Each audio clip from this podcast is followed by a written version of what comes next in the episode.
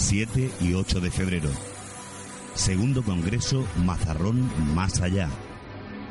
Como ponentes, Miguel Ángel Pertierra, José Manuel Frías, Miguel Pedrero, Nacho Ares, Miguel Blanco y Jesús Callejo. Un acontecimiento que no te puedes perder por sus participantes y por los temas que se van a exponer. Además, te llevará a investigar los confines del misterio. Centro Cultural de Mazarrón. Organiza Excelentísimo Ayuntamiento de Mazarrón. No faltes. La recaudación de este evento irá destinada a ASPADEN, Asociación de Padres de Personas con Discapacidad Intelectual de Mazarrón.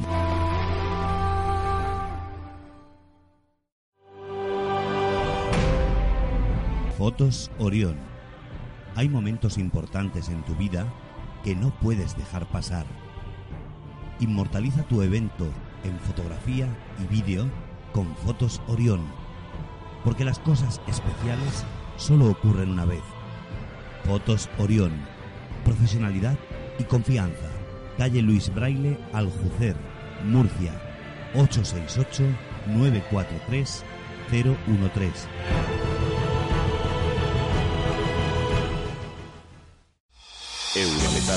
Somos especialistas en fachadas de muro de cortina de cristal, fachadas de alucobón para naves, oficinas y centros oficiales. También trabajamos el acero inoxidable, puertas, barandas y pasamanos. Eurometal, signo de calidad.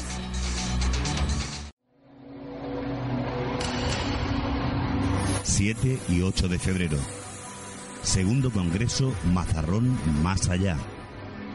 ...como ponentes... Miguel Ángel Pertierra, José Manuel Frías, Miguel Pedrero, Nacho Ares, Miguel Blanco y Jesús Callejo. Un acontecimiento que no te puedes perder por sus participantes y por los temas que se van a exponer. Además, te llevará a investigar los confines del misterio. Centro Cultural de Mazarrón. Organiza Excelentísimo Ayuntamiento de Mazarrón. No faltes. La recaudación de este evento irá destinada a ASPADEN, Asociación de Padres de Personas con Discapacidad Intelectual de Mazarrón.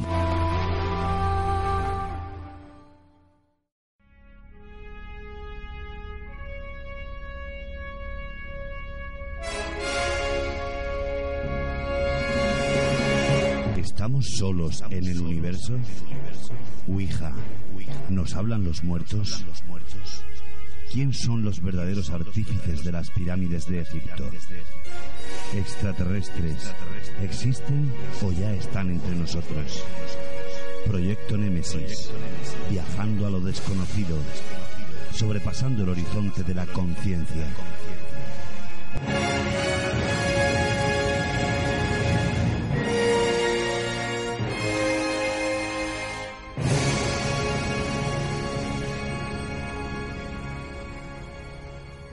Buenas noches y bienvenidos. En este momento estamos iniciando una nueva aventura, una nueva etapa de Proyecto Némesis, ahora en la radio. Y será de la mano de José Antonio Martínez y de quien les habla, Antonio Pérez. Mi compañero en la dirección y presentación del programa, José Antonio Martínez, es además el presentador y el director de Proyecto Némesis Televisión.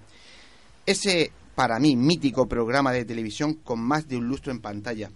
Buenas noches, José Antonio. Buenas noches. Oye, una curiosidad.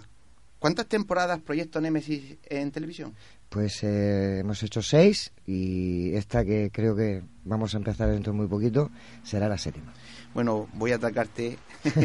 eh, ¿Sabemos cuándo más o menos vamos a empezar? ¿Tenemos ya fecha? Bueno, tenemos eh, previsto que en un par de semanas, tres, cuatro, como mucho ya estemos en antena y emitiendo y dando guerra como siempre. Muy bien. Eh, vamos a cambiar un poco el tercio y vamos a irnos a la radio. Para ti, ¿qué supone lle- llevar Proyecto Némesis a la radio cuando siempre se ha hecho en televisión? Hombre, es una prolongación. Lo que se ha intentado es eh, traer a la radio la esencia y lo más importante y lo fundamental de, de la televisión. Lo que pasa que la radio pues entraña ese misterio, esa, eh, ese, como digo, ese sentido de estar eh, contando las cosas y que el oyente esté pensando e imaginándose lo que es el, pues los temas principales que tocamos, como es astronomía, eh, parapsicología, ufología, animes y misterios. Bueno, he de decir que José Antonio y yo nos conocemos de toda la vida, pero nuestras trayectorias desde dentro del mundo del misterio siempre han ido eh, por diferentes caminos. Él siempre ha ido vinculado a los medios de comunicación y a los de investigación de campo.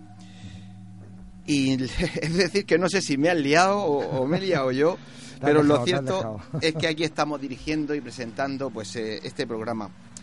Yo recuerdo que cuando hace unas fechas eh, nos apareció la posibilidad de poder hacer este programa, José Antonio y yo hablamos y teníamos muy claro que queríamos buscar un programa que fuese dinámico, que tuviera también su momento de sosiego, pues para desmenuzar un poquito pues todos esos casos que vayamos poniendo sobre la mesa, pero ante todo queremos un programa sin dos más, sin ataduras, donde poder hablar sin pelos en la lengua de cualquier tema, por escabroso o espinoso que pueda llegar a ser. Eso sí, siempre desde el respeto. Sobre todo. Pero sobre todo, él como persona del medio de comunicación y yo como investigador de campo, lo que realmente eh, vamos a hacer es un programa que nos guste a los dos. Porque tenemos claro, pensamos, que esa fórmula, esa mezcla entre el medio de comunicación y el investigador de campo va a ser la que más le va a gustar a nuestros oyentes.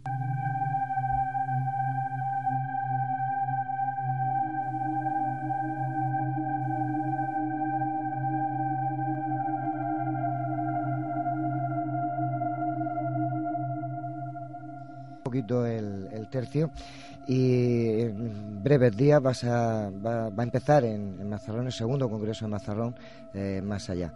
¿Nos puedes adelantar un poquito? Pues sí, ya sabes, está en todos los, eh, los portales que tenemos sobre el Congreso, los días 7 y 8 de, febrero, prácticamente en, en, cuatro o cinco días, pues iniciamos ese, ese Congreso. Hay que decir que entradas ya no quedan desde hace más de una semana, sigue habiendo mucha demanda. Llevo diciéndolo en todas las entrevistas que he ido haciendo en los últimos días, si hubiese mucha demanda, me ha dicho el concejal de Cultura del ayuntamiento que intentarán montar, aunque sea una, en uno de los salones de abajo del centro cultural, una pantalla y unas sillas para que cualquier persona pueda eh, gratuitamente ver el, todo lo que está sucediendo en tiempo real, simplemente no están dentro de la sala porque no han conseguido entrada. Pero por lo demás, eh, como bien sabes, un rotundo éxito y cualquier persona que quiera saber algo más sobre el Congreso solo tiene que entrar a la web oficial. ¿Quiénes son los participantes este, este viaje? Pues eh, viene Miguel Ángel Pertierra, tenemos a José Manuel Frías, después eh, tenemos a Nacho Ares, tenemos a Miguel Pedrero, tenemos a Jesús Callejo y Miguel Blanco. Y hacemos espacio en blanco el sábado por la noche en un falso directo desde allí mismo. Ah, pues está muy bien. Me parece que el año pasado también se, hizo. Sí, el año pasado fueron tres días, viernes, sábado y domingo, porque Espacio en Blanco se emitía los viernes. Al pasarlo Radio Nacional de España a sábado, pues eh, el programa lo hacemos sábado por la noche. mejor para el bolsillo de los que de los oyentes, porque no es lo mismo, lógicamente, eh, tener que coger dos noches de hotel que una, ¿no?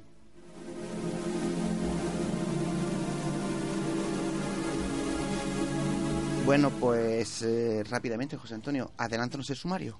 Bien, muy rápido. Eh, lo que se ha intentado hacer aquí Proyecto en MS Radio, tenemos un poquito más de tiempo, tenemos un poquito más de, elasticidad en, aquí en las ondas y bueno, siempre vamos a tener o vamos a procurar tener una entrevista con alguien puntero, alguien fundamental, importante en este mundo. Eh, en el mundo me refiero siempre, como hemos comentado al principio, siempre nuestro, nuestros pilares, como es astronomía, ufología, eh, para psicología y libres y misterios.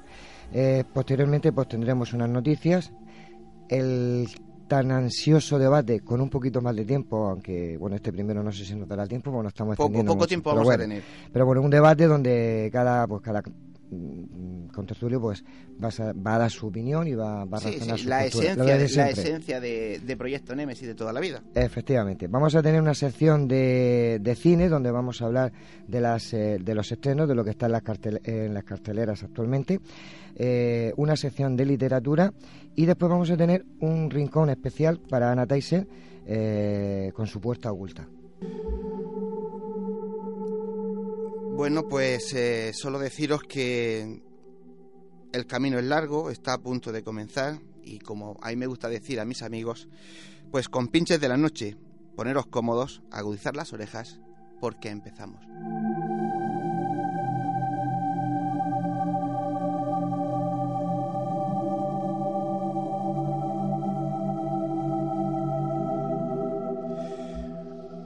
Bueno, pues eh, esta noche es una noche que vamos a hablar de, de OVNI, es eh, el primer programa y es como es el primer programa y es muy especial, pues nuestro primer programa no puede faltar nunca eh, un especialista en OVNI. Y tenemos al otro lado del teléfono a un gran investigador y estoy seguro de que la gente se va a sorprender porque es Miguel Pedrero. Miguel, buenas noches. Hola, ¿qué tal? Muy buenas noches.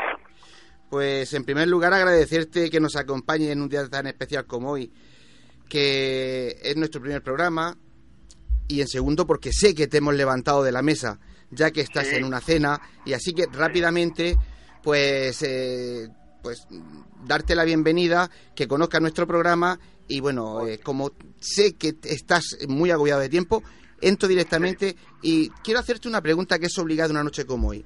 El gobierno de Obama ha decidido desclasificar parte de, de los expedientes que tiene sobre los ovnis, que según nos informan abarca desde 1947 a 1969. Para un incansable investigador como tú, ¿qué lectura haces de esta iniciativa? ¿Qué, qué credibilidad te ofrece? Bueno, en realidad lo, lo que se ha liberado son, son los informes que constituían el llamado proyecto Libro Azul desarrollado por, por la Fuerza Aérea de los Estados Unidos en, en la época que, que tú acabas de, decir. En realidad esos archivos ya estaban a disposición del público, es decir, podían, podían consultarse, ¿no? Ahora, exigía cierto esfuerzo.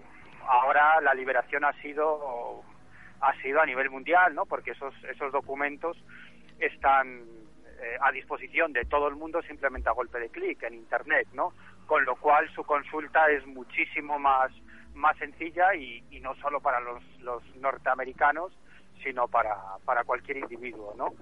Bueno, en realidad, como te digo, no, no es que se hayan liberado expedientes que anteriormente no, no, no estaban desclasificados, sino que se ponen a disposición del público una serie de expedientes que antes eh, también eran de, de consulta pública, pero como digo, exigía exigía un, un esfuerzo y ahora es una cuestión de, de hacer un clic con el ratón, ¿no? Con lo cual eh, la diferencia es, es, es, notable. De hecho, sobre los, los informes del proyecto Libro Azul se, se han escrito bastantes, bastantes libros, es decir, existía bastante, bastante información sobre, sobre este proyecto en el que, por cierto, participaba como experto científico el astrofísico Allen Hynek, que, está considerado uno de los de los grandes investigadores ovnis de, de la historia y, y Hynek en un momento determinado se, se cansó y rompió la baraja porque su papel dentro del proyecto Libro Azul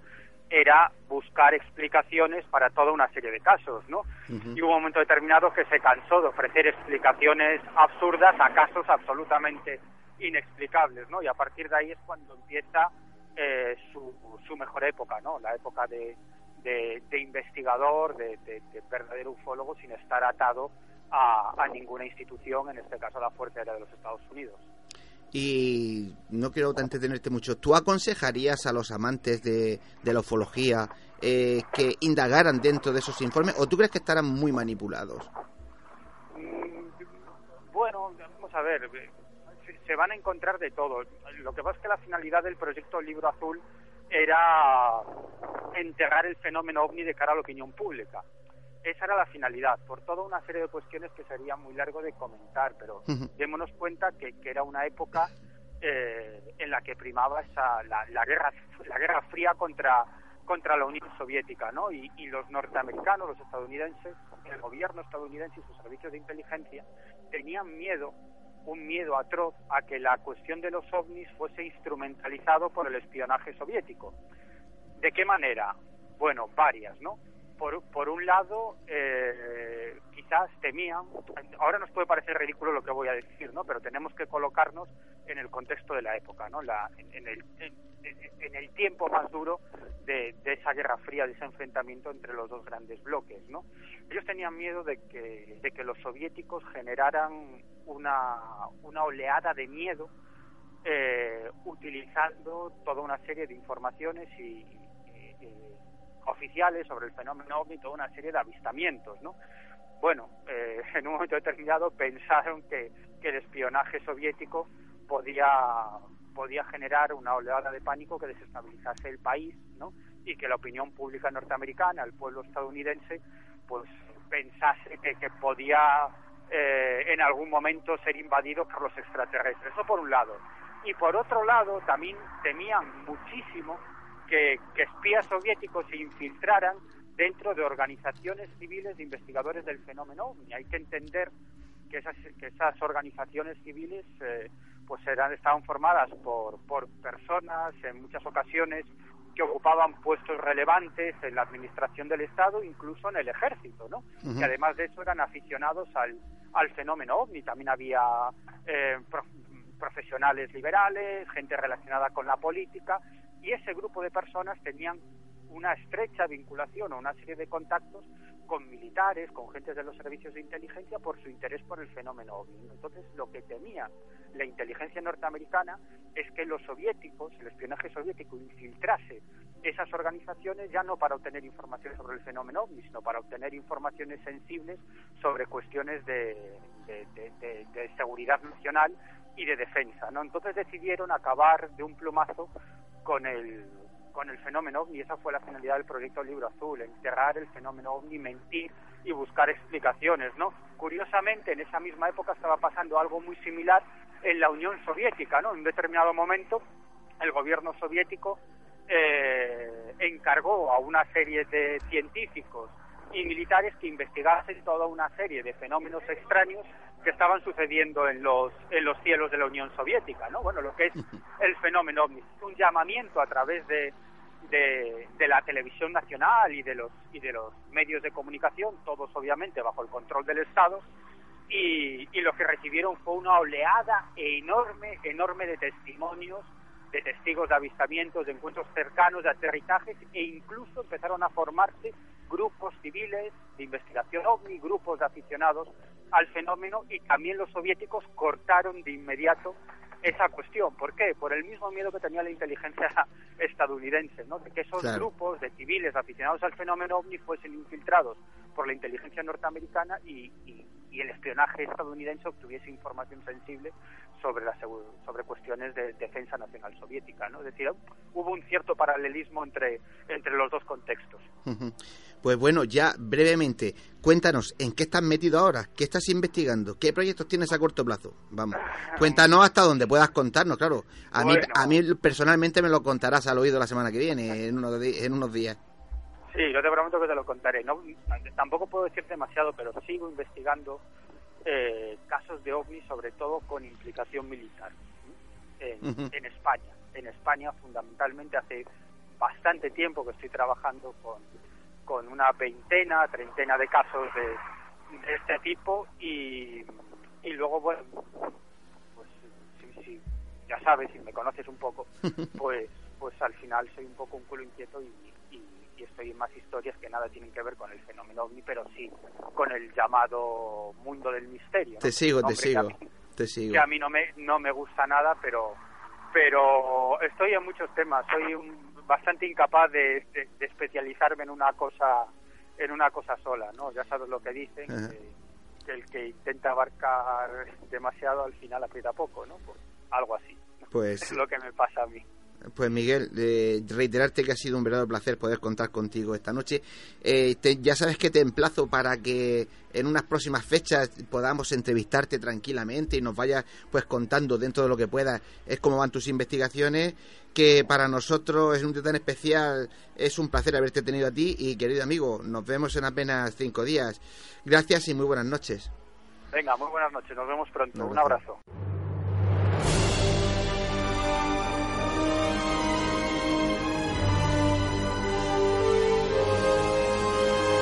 Entrevistas, conocimientos, inteligencia, experiencia. Iniciamos la entrevista de la semana.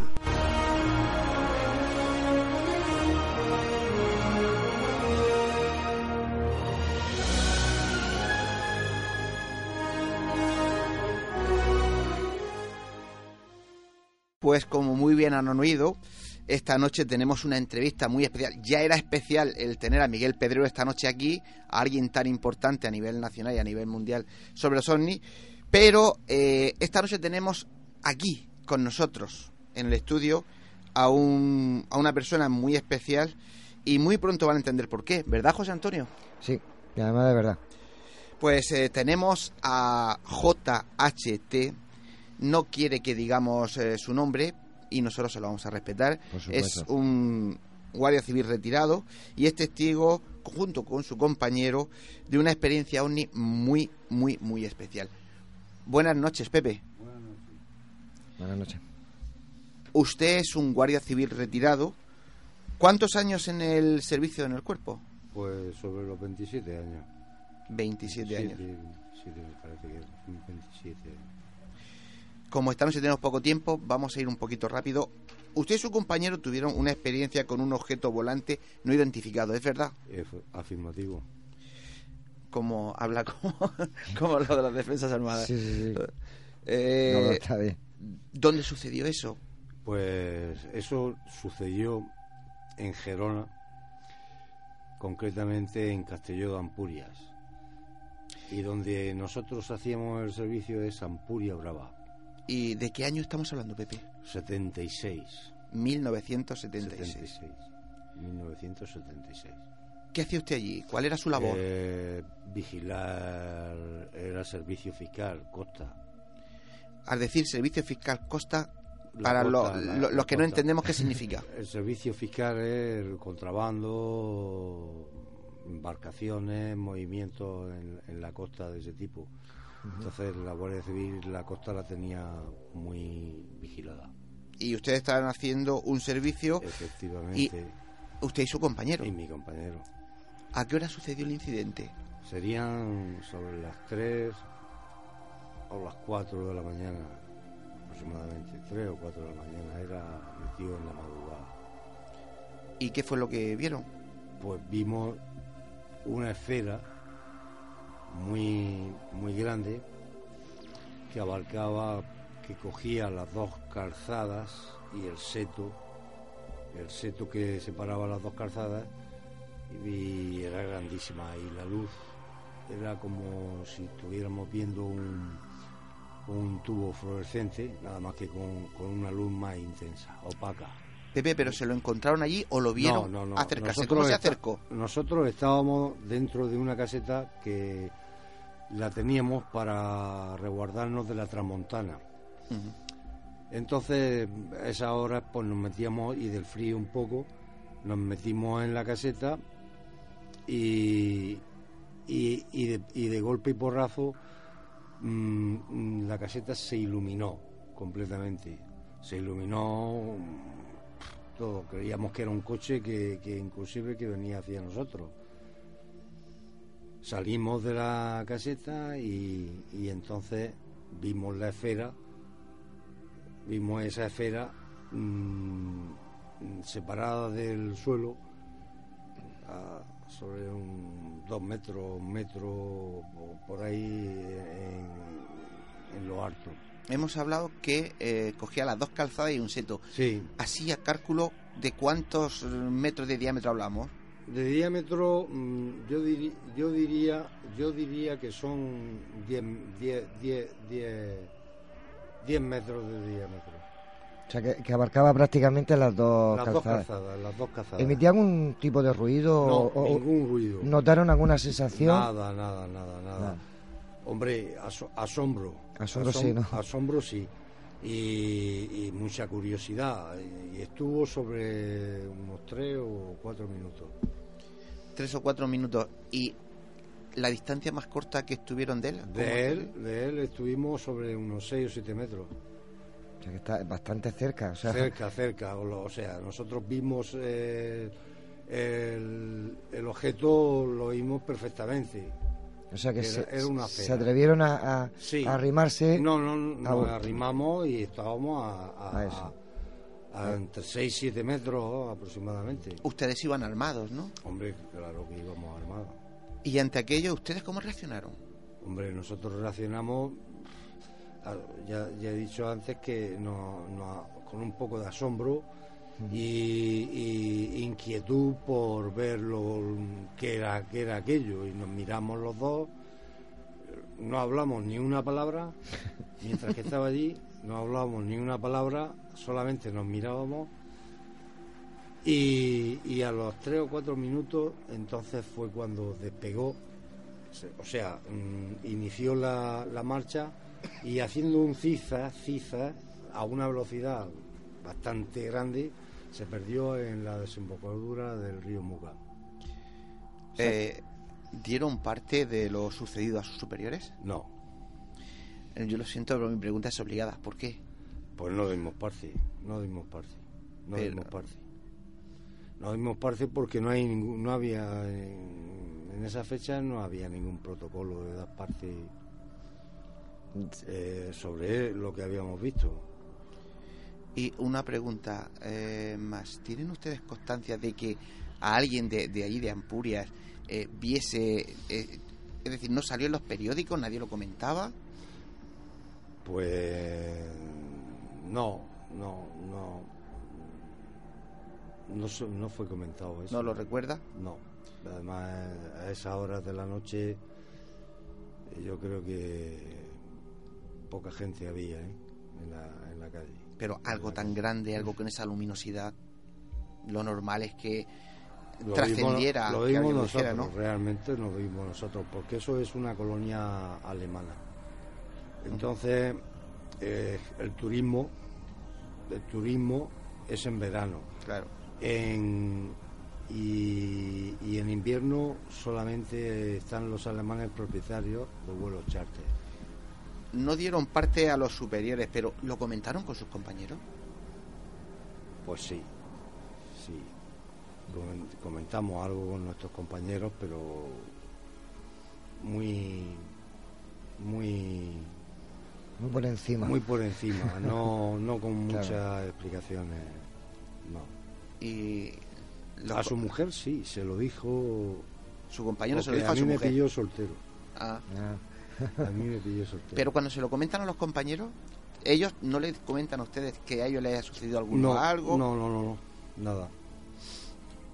Entonces yo, mm, yo esto nunca lo he comentado, lo estoy comentando ahora eh, y, y se lo comenté a, a mi mujer y a mis hijos en Ujú.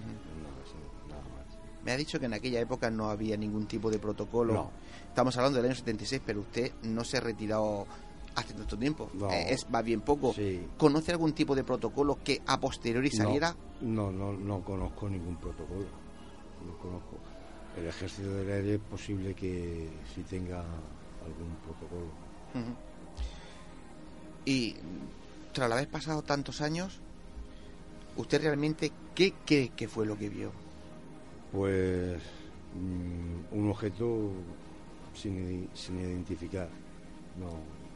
Pero por, por su tamaño, por, por cómo su se- tamaño, por, por, por, por ¿Cómo se movía? parecía que flotaba eh, y, y que sin ruido ninguno.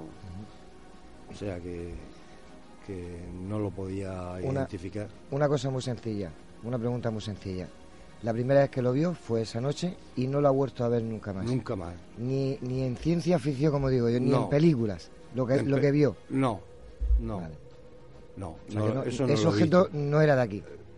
Yo no lo he visto ni en películas ni, ni, ni, ni nada. O sea, no era el típico platillo volante Ya.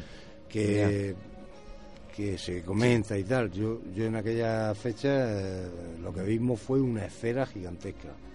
Una esfera con una luz, ya he dicho, opaca, pero muy luminosa. Pepe, y cuando se, se fue alejando hacia el mar haciendo zigzag, no cambió de color, no hacía ningún tipo de ruido, El mismo color, bl- blanca. ningún tipo de vibración, nada, nada, nada. absolutamente nada. Nada, ningún ruido. objeto sólido o como una Hombre, especie de energía sí, luminosa. Sólido, sólido, sólido. Un objeto sólido. ¿Metálico, Pepe? No podría decir si era metálico o no, porque mm, es que es como si mirara al, al- al tubo fluorescente. O sea, no sabes de qué material estaba hecho eso. Yo no. Una, una curiosidad, al tenerlo tan cerca, ¿se sintieron en algún momento amenazados? No. Porque iban armados, podían haber... Ya, pero no. abierto Más- fuego más contra- Bien, más bien teníamos después una sensación de paz. Me ha dicho que solo se lo ha contado anteriormente A mi mujer. a, a- a la- familia. ¿Qué siente después de haber hecho público esta experiencia tras tantos años de silencio? Hombre, pues un desahogo porque digo lo que lo que yo vi y me gusta que se comparta. Y que lleva uno tantos años ahí aguantando. Aguantando. aguantando sin poder Sí, soltarlo. y, ahí- sí, ahí- sí. ¿Y, dónde, y, a, Sí. y a- y a quién decírselo, Y claro. a quién decírselo porque no todo el mundo puede contarle una cosa así. Viene a ser como una pequeña liberación, ¿verdad? Sí. Pues eh, si tenéis alguna pregunta más, no.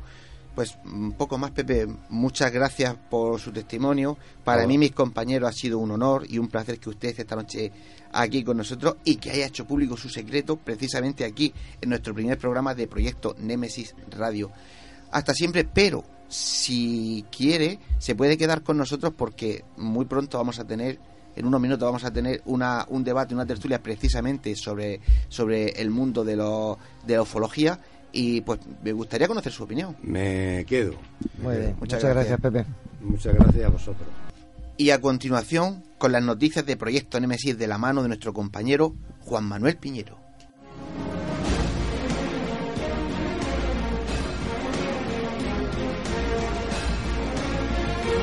Noticias. Nos sumergimos en la información de actualidad.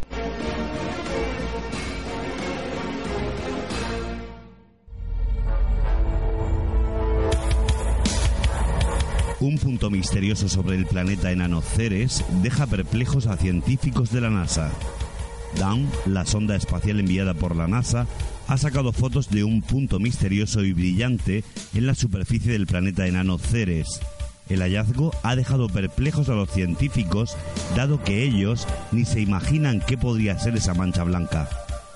Las fotos fueron sacadas el día 13 de enero, mientras la sonda se acercaba rápidamente al planeta, perteneciente al cinturón de asteroides ubicado entre Marte y Júpiter. Según las declaraciones, sí, podemos afirmar que hay algo en Ceres que refleja más la luz del Sol. Pero ¿qué es? Sigue siendo un misterio.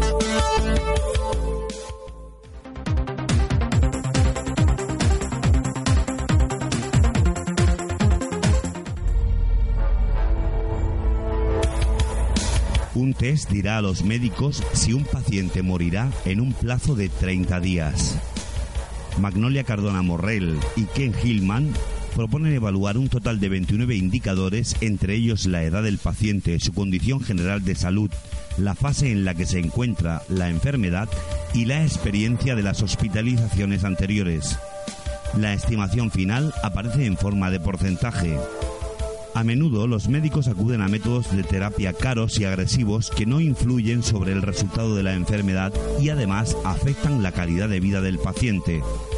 En su opinión, el test podría ayudar a doctores y enfermos a cumplir con su trabajo a pesar de estar siendo presionados por los familiares de los pacientes que exigen que se mantenga su vida a cualquier coste.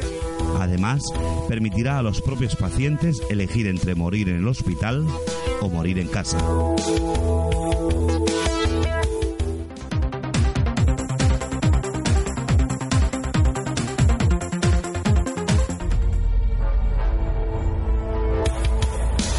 Descubrimiento. Tres planetas del tamaño de la Tierra orbitan una nueva estrella. Kepler, el satélite artificial lanzado por la NASA, ha descubierto una enana roja orbitada por tres planetas del tamaño de la Tierra. Uno de estos cuerpos celestes podría tener temperaturas bastante moderadas para albergar vida y agua. Se trata de una estrella la cual podría superar en masa y brillo al Sol. Ubicada a tan solo 150 años de luz de la Tierra, la estrella facilita en mucho con su brillo las observaciones de los tres planetas que la rodean, según los datos del estudio realizado por la Universidad de California. Los cuerpos celestes son 2,1, 1,7 y 1,5 veces el tamaño de la Tierra. El planeta menor recibe el calor de su estrella, que equivale a lo que la Tierra recibe del Sol. Este cuerpo celeste podría albergar vida, porque se supone que tiene temperaturas aptas para el hallazgo de agua, mientras que los planetas hallados anteriormente las tenían muy altas y eran muy secos.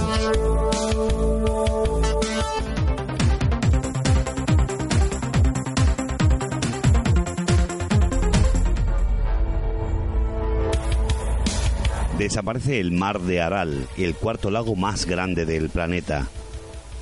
Por primera vez en la historia, el mar de Aral, ubicado en Asia Central entre las fronteras de Kazajistán y Uzbekistán, se ha secado totalmente.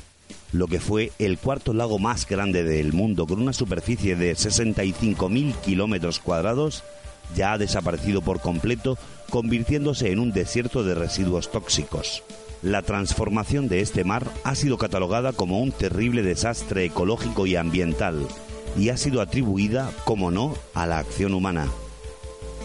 La acción que influyó en la transformación del mar de Aral data de los años 60, cuando un proyecto impulsado por la Unión Soviética desvió el agua de los ríos Sir Daya y el Amur Daya, que alimentaban a este inmenso lago para rociar millones de hectáreas dedicadas a la producción de algodón y otros cultivos.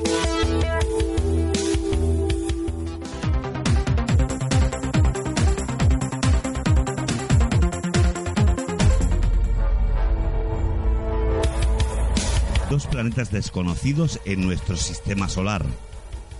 En el sistema solar podría haber al menos dos planetas situados más allá de Plutón, cuya existencia ha pasado desapercibida hasta ahora. Así lo sugieren los cálculos de un equipo internacional de investigadores, entre los que se encuentran expertos de las universidades de Cambridge, el Reino Unido y la Complutense de Madrid. Según indican, la presencia de estos cuerpos permitiría explicar el extraño comportamiento orbital de algunos objetos transnepturianos. La explicación más probable es que existen planetas desconocidos más allá de Neptuno y Plutón.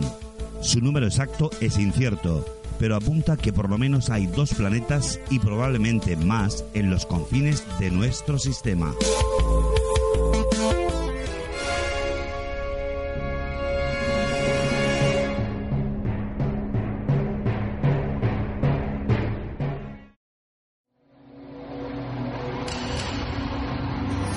...7 y 8 de febrero...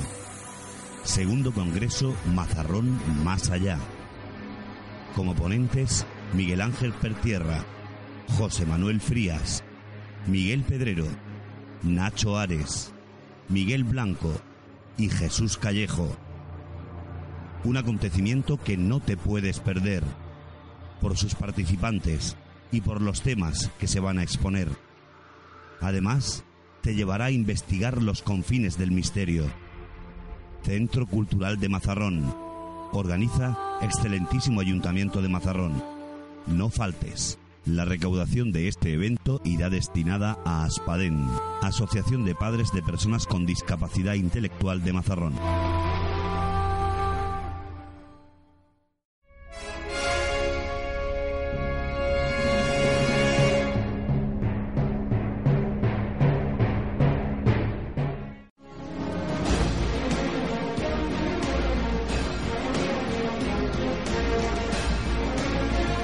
Tertulia.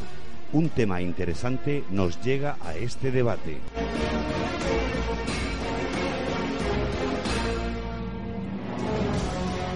Bueno, pues llegamos creo que a lo que más os gusta a todos vosotros, que es el debate, la pura esencia de Proyecto Nemesis Televisión, ¿no? Sí. Pues José Antonio, tiene usted todos los honores. Muy bien. Pues eh, tengo el gusto y el placer de presentar a José, José Ramón, contertuliano, ya de muchos años. Buenas noches. Encantado de estar aquí otra vez y sobre todo de iniciar este, este proyecto nuevo en la radio. Muy bien. Francisco Torres, buenas noches. Hola, buenas noches. Pues muy contento de encontrarnos aquí, reencontrarnos en Proyecto Nemesis, pero esta vez con la diferencia de que es en la radio y muy feliz. Muy bien. Pues creo que el tema Omni, aunque tenemos siempre, como, como siempre comento, no tenemos muchísimo tiempo, eh, se podría estar horas y horas hablando de, ufología. Eh, bueno, aparte de los casos que hemos tenido esta noche, eh, me gustaría que, bueno, empezarais enfocando o explicando qué es para vosotros el tema Omni. Tema OVNI. Hombre, yo, creo, yo creo que de lo, cuando hablamos de OVNI, lo, precisamente lo dices bien, lo, primero es que habría que definirlo, intentar acotar de qué hablamos porque el término objeto volador no identificado ¿Qué es eso lo que significa claro que es lo que significa eh, queda pues como, como muy técnico pero pero yo creo que cuando se habla de ovni nadie se refiere a un objeto que vuela y que no sabe lo que es. De lo que estamos hablando realmente, digamos, por lo menos en una primera aproximación, estaríamos hablando de naves extraterrestres que pudieran ser o no tripuladas, pero naves extraterrestres y naves que no es que estén en la lejanía, que estén en otra galaxia, sino que, que interactúan de alguna forma con nosotros, que las podemos ver, podemos ver a los tripulantes, podemos no vernos, hay una clasificación. Entonces, yo creo que más que de más que de ovnis, yo diría, bueno, pues vamos a hablar de naves extraterrestres. ¿Existen estas naves extraterrestres o, no, existen? yo creo que es el tema del debate, ¿no? Evidentemente es posible que sí existan porque tenemos testigos. si existen por aquí, me refiero, en algún lado es posible. bueno, la cuestión es si existen cerca de la Tierra, que existan en Andrómeda, pues probablemente, ¿no? Bueno, eso ya es otro, como tú bien has indicado, eso ya es otro cantar. ¿no? Yo, si me permitís, esta noche tenemos a, Pepe aquí. Claro, para nosotros es muy fácil mm, debatir eh, cuando no hemos tenido la oportunidad de encontrarnos con algo así, ¿no? Eh, Pepe, para ti, te lo preguntaba antes, es, eh, eso es, como dice José Ramón, desde el mm. primer momento, ¿tú pensaste, usted pensó que esto era extraterrestre? bueno, lo pensamos cuando cuando estábamos cuando salimos de la caseta sí que sí que pensamos que eso no, lo teníamos identificado. O sea no podíamos hacer digamos anotaciones nosotros ninguna porque no podíamos decir lo que era. Claro, claro es que para nosotros que somos como diría Juan Jovenite ufólogos de salón es muy fácil, ¿no? Eh, sí o no, bueno, pueden ser, no pueden ser. Yo entiendo perfectamente lo que dice José Ramón, ¿no? Y lleva mucha razón.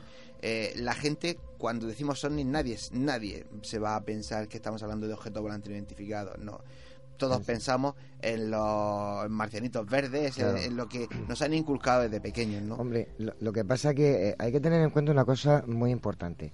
Todos los gobiernos de este, de este planeta Tierra eh, tienen sus documentos clasificados, sacan lo que quieren y como lo quieren, porque nunca te clasifican al 100%, y cuando eh, invierten tanto tiempo y tanta gente en ese tema es porque algo hay que no le pueden dar explicación.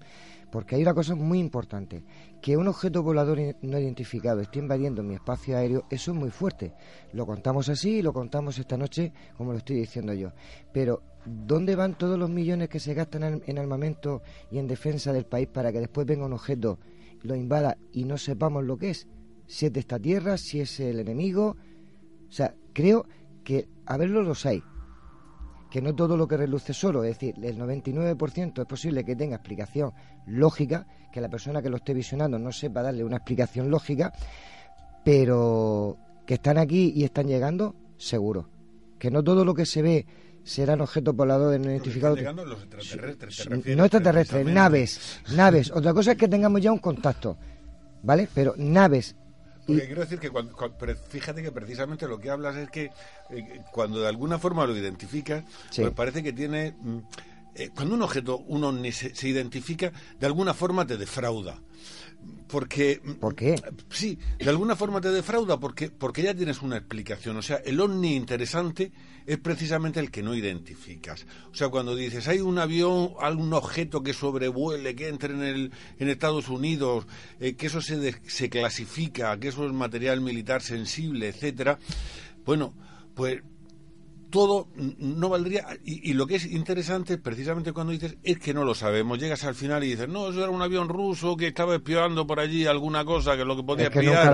y dices, bueno, pues entonces eso no me interesa, o, me estarán engañando. y seguramente serían extraterrestres. Es un poco la respuesta fácil del poderoso de una potencia como Estados Unidos, como la Unión Soviética durante la Guerra Fría, como sabemos que ha pasado con el famoso libro azul.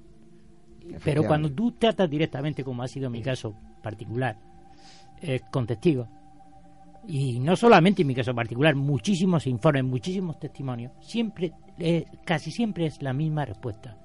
No es algo que yo conozca, no es de este mundo. Es decir, en el sentido de que no conozco ningún armatoste, por mucha tecnología que tú tengas. De esto se ha hablado muchísimo, es tontería volver a recalcarlo, pero evidentemente sabemos que esas naves mm, destrozarían un cuerpo humano. Si fueran naves, si fueran como nosotros entendemos, naves tripuladas por nosotros, de alta tecnología, eh, la fuerza de, la velocidad superan un montón de Gs.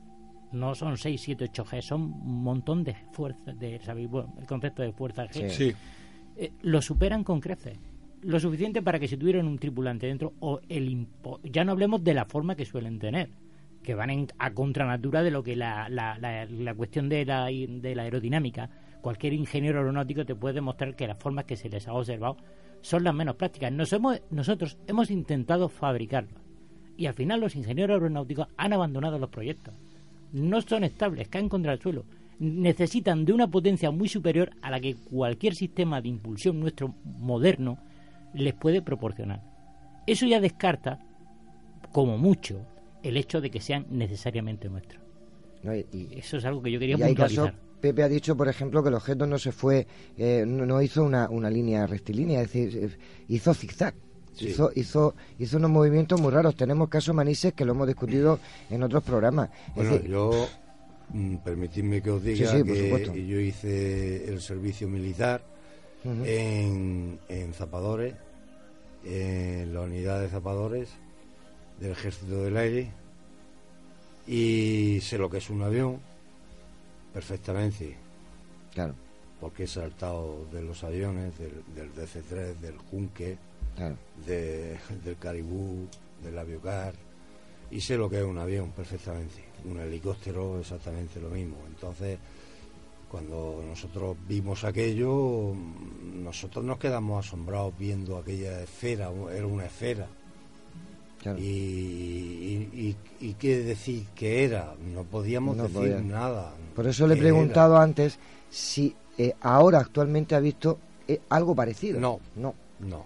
Entonces, a eso, a eso es lo que me refiero. Imaginaros que, que en este caso hablábamos de una esfera de unas dimensiones tremendas en estático 3-4 metros del suelo a 5 o 6 metros de, distancia de ellos, que no hacían ningún tipo de ruido, y que de repente se gira hacia cualquier sitio porque es circular, es esférico, sale haciendo zigzag, no, no tiene toberas, no tiene motores, no tiene absolutamente de nada. Claro, a día de hoy mi pregunta, y la pongo encima de la mesa, ¿tenemos conocimiento de que exista algún objeto, algún, iba a decir objeto volante, claro, eh, que se asemeje un poquito a eso?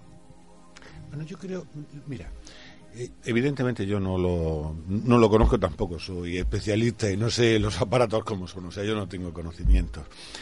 Eh, el, tema precisamente de los ovnis, de, las naves extraterrestres, es que es que es que creo que se, yo que yo que insisto porque creo que es de lo que estamos hablando, o sea, si no fuesen siempre siempre lo que destacamos es que contradicen las leyes de la física, que no son de este mundo, etcétera, etcétera. claro, pero entonces, pero, pero, por, eso lo digo, no, no, lo digo eh, en plan de debate, sino, sino por intentar precisar los términos. Perdóname que te pise. Claro, claro, claro. No lo decimos nosotros, es decir, lo dicen los pilotos comerciales, los pilotos militares, la gente que vuela, gente con muchísimas horas de vuelo, se enfrentan a esos objetos, a esos aparatos y dicen, eso no es eso. No es de aquí. No es de aquí. Lo que eso hace es imposible que nosotros lo hagamos, por lo que decía Paco antes. Es que un cuerpo humano sería imposible aguantar eso. Lo, de los pilotos es curioso. Creo que no tenemos mucho tiempo. Hubo un estudio sobre, sobre la percepción de los, precisamente de los pilotos y especialmente de los militares a, algunas de estas cuestiones que veían. Y era, y era eh, eh, mm, extraordinariamente pobre. Eh, parece ser que, estaban tan preparados para responder a, cualquier problema que pudiese surgir que tendían a, a sobrevalorar las amenazas. Y bueno creo que eso en otro día quizá lo podemos lo podemos hablar. Yo creo a mí lo que me resulta el, tema de los ovnis o de, estas naves extraterrestres lo que ocurre es que está evidentemente basada en testimonios. No hay otra prueba real de ellos. Y claro los testimonios es algo irreproducible. Es algo que depende de, pues de la veracidad del análisis que hagas posteriormente pues claro mm, en cada caso pues habrá que verlo. hay, hay, hay, datos, hay algunos que yo querría, querría destacar. Por ejemplo, un, par de temas por ponerlo sobre la mesa solamente. Uno, mm, la gente que probablemente más mira al cielo, ahora mismo hay miles de personas en, en el planeta que están mirando al cielo, exclusivamente mirando al cielo, que son los astrónomos tanto aficionados como, como profesionales. No hay reportes en ningún momento de ninguno de ellos de haber visto este tipo de objetos. Y estos no es que estén por allí y lo puedan ver o no, es que están mirando precisamente al cielo. pero están mirando al cielo con telescopios. Con, con telescopios y a simple vista. y a simple vista. A simple vista estamos tú y yo cada vez que hemos subido. No, no, no, y a simple, y a, simple vista. O estás mirando, porque aunque estés mirando por el telescopio, en el telescopio estás haciendo la fotografía y tú estás mirando. Pero tú has visto la película que siempre que salía una estrella fugaz te pillaba mirando en el suelo. Pues yo creo que eso le pasa a los astrónomos. Claro, claro. es muy complicado eso. ¿eh? dejar, ese tema. El otro, que creo que, sería un, tema interesante de debatir, y es mm, cómo ha ido evolucionando en el tiempo eh, la forma precisamente de estas naves extraterrestres, desde ser objetos metálicos en sus inicios, los famosos platillos voladores, objetos metálicos planos como discos, como platos precisamente, hasta convertirse en este que nos contaba después Pepe, en estos objetos eh, luminosos, eh, energéticos. Eh, parece parece como si fuesen mm. como si las naves extraterrestres fuesen realmente un reflejo un reflejo de cómo ha ido avanzando nuestra tecnología. La tecnología extraterrestre ha avanzado conforme ha avanzado la nuestra. conforme nosotros íbamos viendo, ellos iban variando. Te hago un inciso, perdón, interrumpo. te hago un inciso, José Ramón. Los objetos esféricos se llevan reportando con testimonios más o menos serios desde el siglo XVI-XVII. Incluso uno por, por, una emperatriz rusa, Catalina la Grande. Hasta hoy en día, de todos los tamaños, vale, formas, han habido todos los múltiples tamaños, múltiples tipos de movimientos, pero objetos en el cielo en forma esférica desde la antigüedad. Yo quería decir que, José Ramón, mm, hay indicios, y ya no voy, no voy a asegurarlo, pero indicios de que en esas pinturas rupestres, aquí mismo, en, creo que es en La Pasiega, en Puente Viesgo, eh, nuestros prehistóricos eh, dibujaban con una eh, realidad total en las paredes los ciervos, los osos. Sin embargo, en esas mismas paredes aparecen esos objetos que tú dices. Sí, sí. bueno, y, aparecen, y, no solo hay, aparecen en muchas pinturas, ¿no? Pero es, es gracioso que, que, esos discos esos discos que tú dices que aparecen. ¿Cómo, es? Lo digo porque a mí me interesaría y supongo que, supongo que los sí, en, las pinturas rupestres de, de, Te estoy hablando de, cabeza, ¿eh? De, de Puente Viesgo. De Puente Viesgo. Sí, sí, sí. Pues aparecen, ¿no? Eh, aparecen en pinturas del siglo XIV, el siglo XVI, en pinturas que tienen 10.000 años y es curioso porque, por ejemplo, el, disco eh, que Kiefel, eh, te, te, hablo de cabeza, eh, en Barra de Tijuana en 1940 y no me acuerdo, eh, fotografió, fue fotografiado en los años 70, 80 en Cádiz por, por un fotógrafo español. Y, y comparabas y venía a ser el mismo, es decir, habían pasado 40, 50 años y venía a ser el mismo. Y es el mismo que se ve en, esas pinturas rupestres. Es decir, es cierto, lleva razón en el sentido de que van evolucionando. A lo mejor tampoco es que vayan evolucionando, sino simplemente no son los mismos, por decir algo. Yo solo querría decir, creo que hay otro factor importante en la evolución, y es el cine. conforme van saliendo películas con distintos tipos de platillos volantes, va viendo naves extraterrestres que ve la gente diferente. Bueno. Yo, un segundo, solo un segundo. Tengo amigos que trabajan, que trabajan en torres de control y te dicen que es muy difícil controlar a un objeto volante identificado por esas velocidades que hablaba Paco antes, porque incluso los ecos radar son tan rápidos que cuando vuelva a dar la vuelta el eco radar, el aparato puede haber salido incluso de, de su perímetro, ¿no? Bueno, vamos a ver. Eh, nos hemos traído un vicio de, de Proyecto Nemesis Televisiones que tenemos el tiempo que, que siempre nos aprieta. Eh, prometo dos cosas, que vamos a tocar el tema del ONI un poquito más amplio en, otro programa y, bueno, que por esta, por esta noche, por este programa, lo dejamos aquí. Vamos a pasar, si no os importa, eh, bueno, a la parte de, del cine que bueno nos lo trae o nos lo va a traer de semana tras semana nuestro amigo Fran Escandel.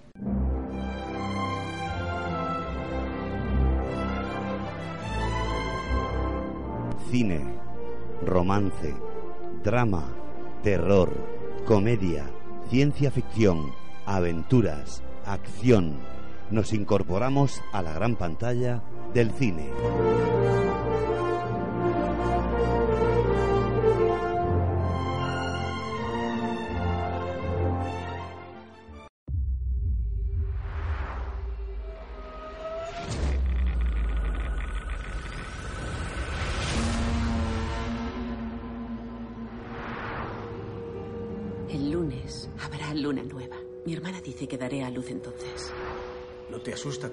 Traer a tu hija a un lugar como este?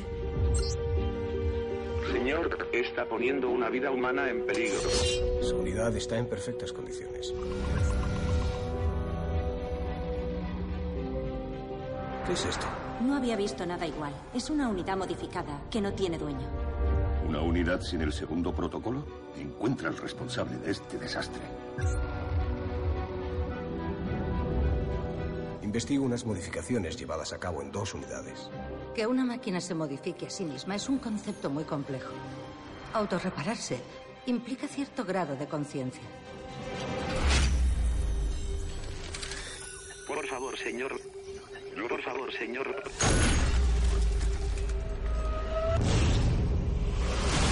¿Quién más sabe algo de esto? Encuéntralo y tráelo de vuelta. Si volvemos a la ciudad, moriremos.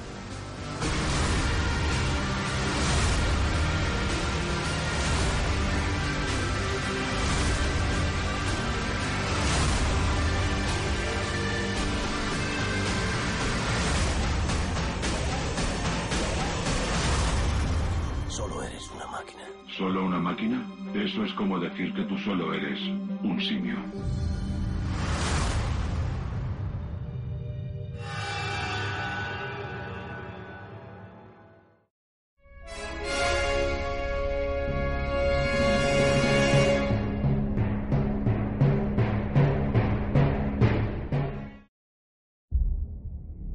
Siempre nos han dicho que la raza humana ha nacido en la Tierra, pero no es verdad.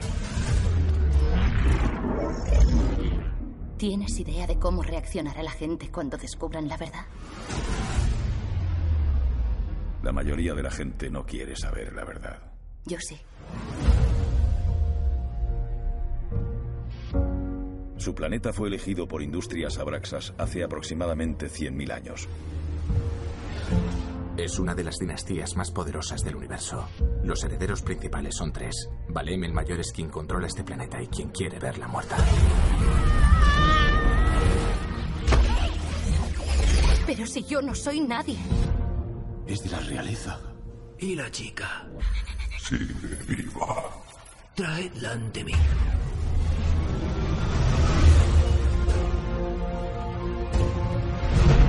La reaparición de los mismos genes en el mismo orden es la reencarnación. La vida de su majestad va a cambiar si ella quiere. Sigo siendo la misma. Ahora mismo Valemos ostenta la propiedad de la Tierra. Cuando usted la reclame, la Tierra le pertenecerá. Esquilmaré su planeta mañana, antes de que me lo arrebate. ¿Has visto una esquilmación? Nunca. Pero he oído que no sienten dolor. ¡Matadlo!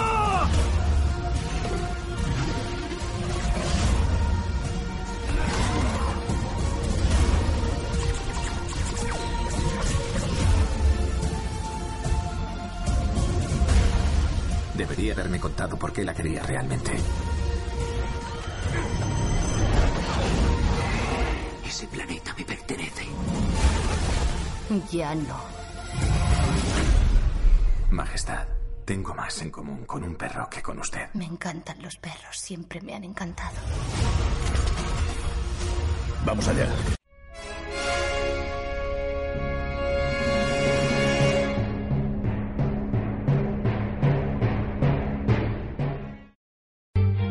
El mayor crimen contra la humanidad caerá en el olvido. ¿A qué se refiere? Que un fiscal alemán no sepa lo que pasó en Auschwitz es deplorable. Todo es propaganda. Los vencedores inventan historias. ¿Podemos demostrar algo? ¿Tenemos alguna víctima? Diez millones de nazis. Esos idiotas lo anotaban todo. Fiscal General Bauer, estas son las listas de los comandantes en Auschwitz. Son pruebas, ¿no? ¿Quiénes son los sospechosos? Todos. ¿Cómo que todos? Todos los que sirvieron allí. Eran soldados. Cumplían con su deber. A este país le gustan las historias bonitas, no la verdad. Señor, quiero ayudar en la investigación. Señor Radman no va a ayudar. Dirigirá la investigación. Mi último caso fue una infracción de tráfico. Quiero descubrir lo que pasó allí. ¿Se da cuenta de lo que se propone? ¿Quiere que los jóvenes de este país se pregunten si su padre es un asesino? Lo único que quiero es acabar de una vez con todas las mentiras. Sospechamos que se cometieron crímenes en el campo de concentración. Asesinaron a muchos hombres, a cientos de miles. Mengele está en Buenos Aires. Esta es la orden de detención. Sudamérica. Eso está muy lejos. Los alemanes deben conocer los crímenes que cometieron allí hombres supuestamente normales. No hay quien te soporte, solo ves lo malo, estás ciego. Deberían enviarte a la cámara de gas. Confiese ya la verdad.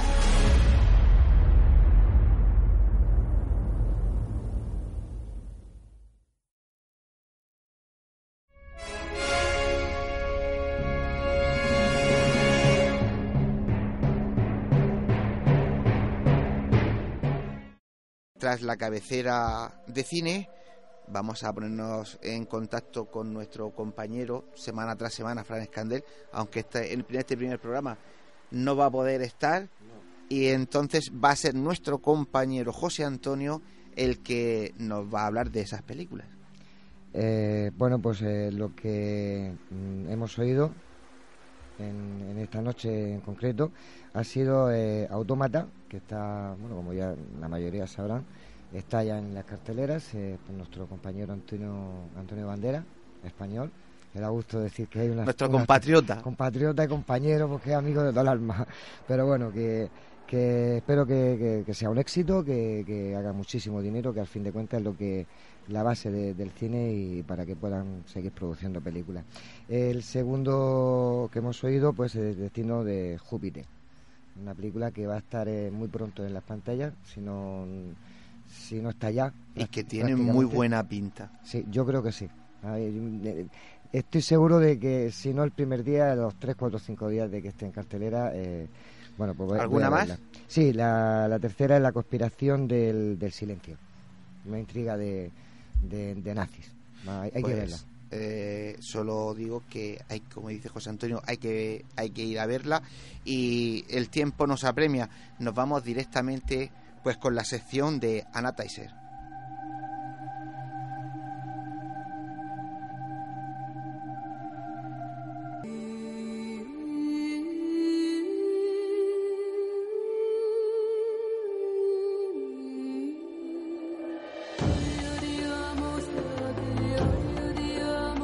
puerta oculta, el espacio de Anna Taiser.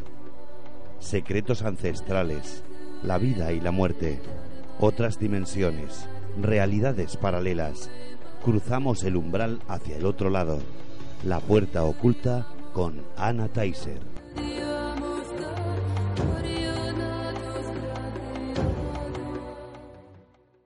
Buenas noches, Ana. Hola, muy buenas noches, Antonio. La puerta oculta. Sí, la puerta oculta. Qué título más recurrente, ¿no? Y más y sugerente más, y también. más sugerente. Bueno, pues esta noche sabes que tenemos muy poquito tiempo sí. y lo que queremos es, ante todo, que nos cuentes y se cuentes a nuestros oyentes, pues más o menos de qué va a ir tu sección. Pues mira, va a ir de. Pues en este espacio vamos a intentar abordar, vamos a abordar temas que forman parte del ser humano, pues prácticamente desde el mismo momento de, de la creación. Son de esos temas tabúes que siempre han sido, bueno, han sido y son muy interesantes, es verdad que muy hablados también, se ha derramado todavía al día de hoy muchísima tinta sobre ellos, pero siguen creando expectación, siguen creando interés. Y nosotros vamos a abordar estos temas desde otro foco diferente y le vamos a dar esa pincelada diferente, pues que este programa también yo sé que es diferente. Y, mira, una cosa que me estaban preguntando mucha gente, incluso esta mañana, aquí nos lo preguntaban cuando estábamos con Paco García, y es, eh, ¿vas a tocar pues todo lo que es el mal de ojo, todo lo que es, pues, eh, todo ese tipo... energías negativas eh, que a veces se perciben y no sabemos cómo quitarlas o cómo remediarlo. Sí, sí, sí, sí, hay, pues hay un espacio dentro de, los contenidos que vamos a abordar, hay un espacio que se llama ataques psíquicos y, bueno, pues el mal de ojo, el aleacán son, pues son temas que, que, son ancestrales, están, están al lado del ser humano también en la tradición, sobre todo en la tradición mediterránea. Vamos a abordarlos, vamos a explicar en qué consisten, cuáles son los síntomas, pero nuestro foco diferente está, es aportar también pues esa posibilidad de que la gente se, se cure o por lo menos tenga técnicas de, de sanación para que esas energías, al fin y al cabo son residuos energéticos, porque esto funciona así desde la mente, eh, pues la gente sea independiente y pueda, pueda aprender también a solucionar esos asuntos. Van a poder preguntarnos eh, los oyentes. Sí, sí, sí, totalmente. Si me permite, voy a decir las vías por, por donde se pueden poner en contacto con nosotros y semana tras semana pues le, vamos a ir dando solución a sus problemas. Una de, las vías es eh, por email, proyecto nemesis arroba canalmurcia.com repito, proyecto nemesis arroba eh, canalmurcia.com y por Facebook tenemos Proyecto Nemesis Radio. Ahí pueden plantearnos todo tipo de preguntas que semana tras semana nuestra compañera seguro que le va a dar una solución. Sí, si me permitís un momento voy a dar una pues un pues una especie de, de, contenidos que vamos a ir tratando para que también el oyente se haga una idea de qué tipo de preguntas puede hacer. Y aunque no estén contenidas aquí, también las puede hacer porque tal vez nosotros podamos ayudarle. Pues mira, vamos a abordar temas tales como pues desde la reencarnación, hablar de vidas pasadas, hablar del tema de terapias de, regresión, del más allá, eh, otros planos de conciencia, de seres de luz. Vamos a hablar de los sueños también, del plano astral. Vamos a hablar también de lo que sería lo que hemos hablado antes, defensa psíquica, eh, cómo puedes limpiar tu casa de esos residuos que quedan energéticos y por qué se producen, sobre todo dar ese enfoque diferente, como hemos dicho antes, para que estos temas eh, pues podamos transmitirlos de una forma muchísimo más clara y transparente. Es desentrañar un poquito el misterio. Pues, eh, señores oyentes, interesantísimo. Nuestra compañera Ana Tyson nos va a acompañar todas las semanas. Y me parece que nos queda muy, muy, muy poquito tiempo. Así que brevemente, pues me gustaría hacer un pequeño recorrido y que me digáis eh, ¿Qué os ha parecido pues este primer programa? José Ramón. Te pilló. Te, Hola, pillado. Pues, pues esto muy interesante, un poquito breve. Nos ha pillado yo creo que a todos un poco así, con ganas de decir muchas más cosas. La próxima Pero como va a haber más programas, pues lo diremos. Paco. Paco Torres. A mí me parece que escuchar alguna vez el comentario por ahí de que todo este mundo misterio está finiquitado, acabado, concluso que va. Nos hemos quedado aquí con la necesidad de decir muchas cosas esta noche. Es el primer programa y esto demuestra que tiene mucha vida y mucho misterio por resolver, valga la redundancia. Pues, Ana, rápidamente. Las personas que están aquí sentadas tienen un gran recorrido por delante, muchísimo que decir, muchísimo que decir y muchísimo que experimentar todavía volver a agradecer a Pepe, nuestro invitado de la noche, y espero que hayas estado a gusto con nosotros y que en otra ocasión pues también vengas y nos sigas contando cosas. Que seguro que la Guardia Civil tiene muchas cosas que contar. José Antonio, compañero. Se hace andando camino eh, andando y nosotros vamos andando. Pues eh, queridos oyentes, hasta aquí el programa de esta noche. Gracias por habernos acompañado y les emplazamos a que nos sigan escuchando la próxima semana. Recuerden, Proyecto Némesis Radio. En Radio Inter 96.8 de la FM y Radio Intereconomía 90.7 de la FM. Muy buenas noches y hasta la semana que viene. Hasta la vista.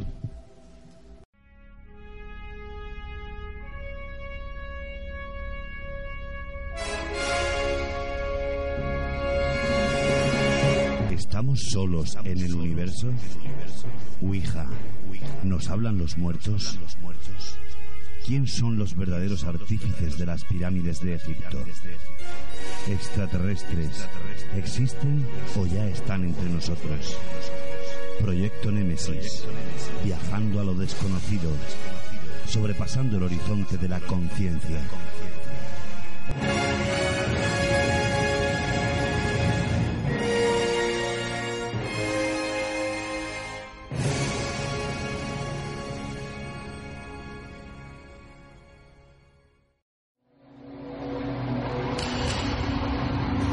Y 8 de febrero. Segundo Congreso Mazarrón Más Allá. Como ponentes, Miguel Ángel Pertierra, José Manuel Frías, Miguel Pedrero, Nacho Ares, Miguel Blanco y Jesús Callejo. Un acontecimiento que no te puedes perder por sus participantes y por los temas que se van a exponer. Además, te llevará a investigar los confines del misterio. Centro Cultural de Mazarrón. Organiza Excelentísimo Ayuntamiento de Mazarrón. No faltes. La recaudación de este evento irá destinada a ASPADEN, Asociación de Padres de Personas con Discapacidad Intelectual de Mazarrón.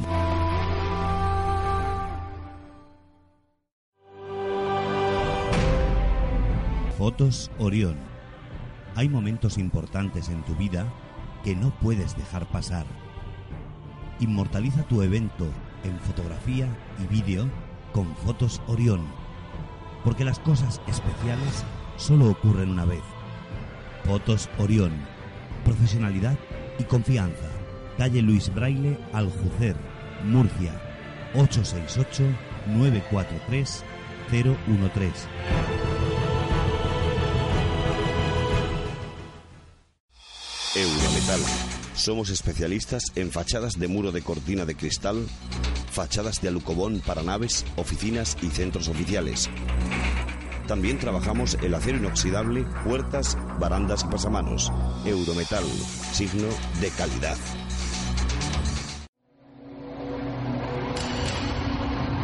...7 y 8 de febrero... ...segundo Congreso Mazarrón Más Allá... ...como ponentes Miguel Ángel Pertierra, José Manuel Frías, Miguel Pedrero, Nacho Ares, Miguel Blanco y Jesús Callejo. Un acontecimiento que no te puedes perder por sus participantes y por los temas que se van a exponer. Además, te llevará a investigar los confines del misterio. Centro Cultural de Mazarrón. Organiza Excelentísimo Ayuntamiento de Mazarrón. No faltes. La recaudación de este evento irá destinada a ASPADEN, Asociación de Padres de Personas con Discapacidad Intelectual de Mazarrón.